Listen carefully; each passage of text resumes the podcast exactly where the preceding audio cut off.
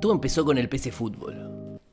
En las primeras versiones venían algunas ligas completas, pero después paseabas por el mapa de Europa. Ya ahí me di cuenta que me gustaban mucho los mapas. De hecho, ese mapa me gustaba más que el juego, creo.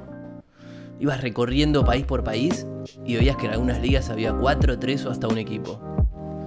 Me acuerdo del Dinamo Zagreb, del Halkut Split, del Skopje de Macedonia, el Vaduz de Liechtenstein, el Dinamo Tbilisi de Georgia, el Reykjavik de Islandia o el Neftchi de Azerbaiyán.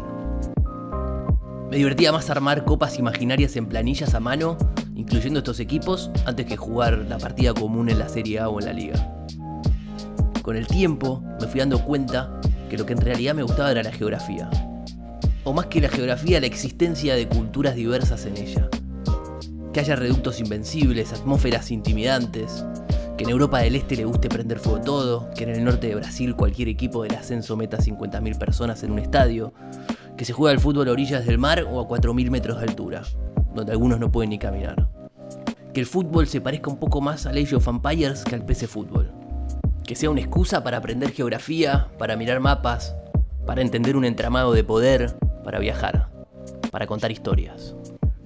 Y de eso se trata este podcast, de historias, a veces conocidas, a veces que me importan a mí solo, pero siempre con un hilo conductor. Seguir una curiosidad tan random como arbitraria. Perseguir la pelota alrededor del mundo hasta olvidarse incluso que se trataba de fútbol. Bienvenidos a Mundial Clandestino.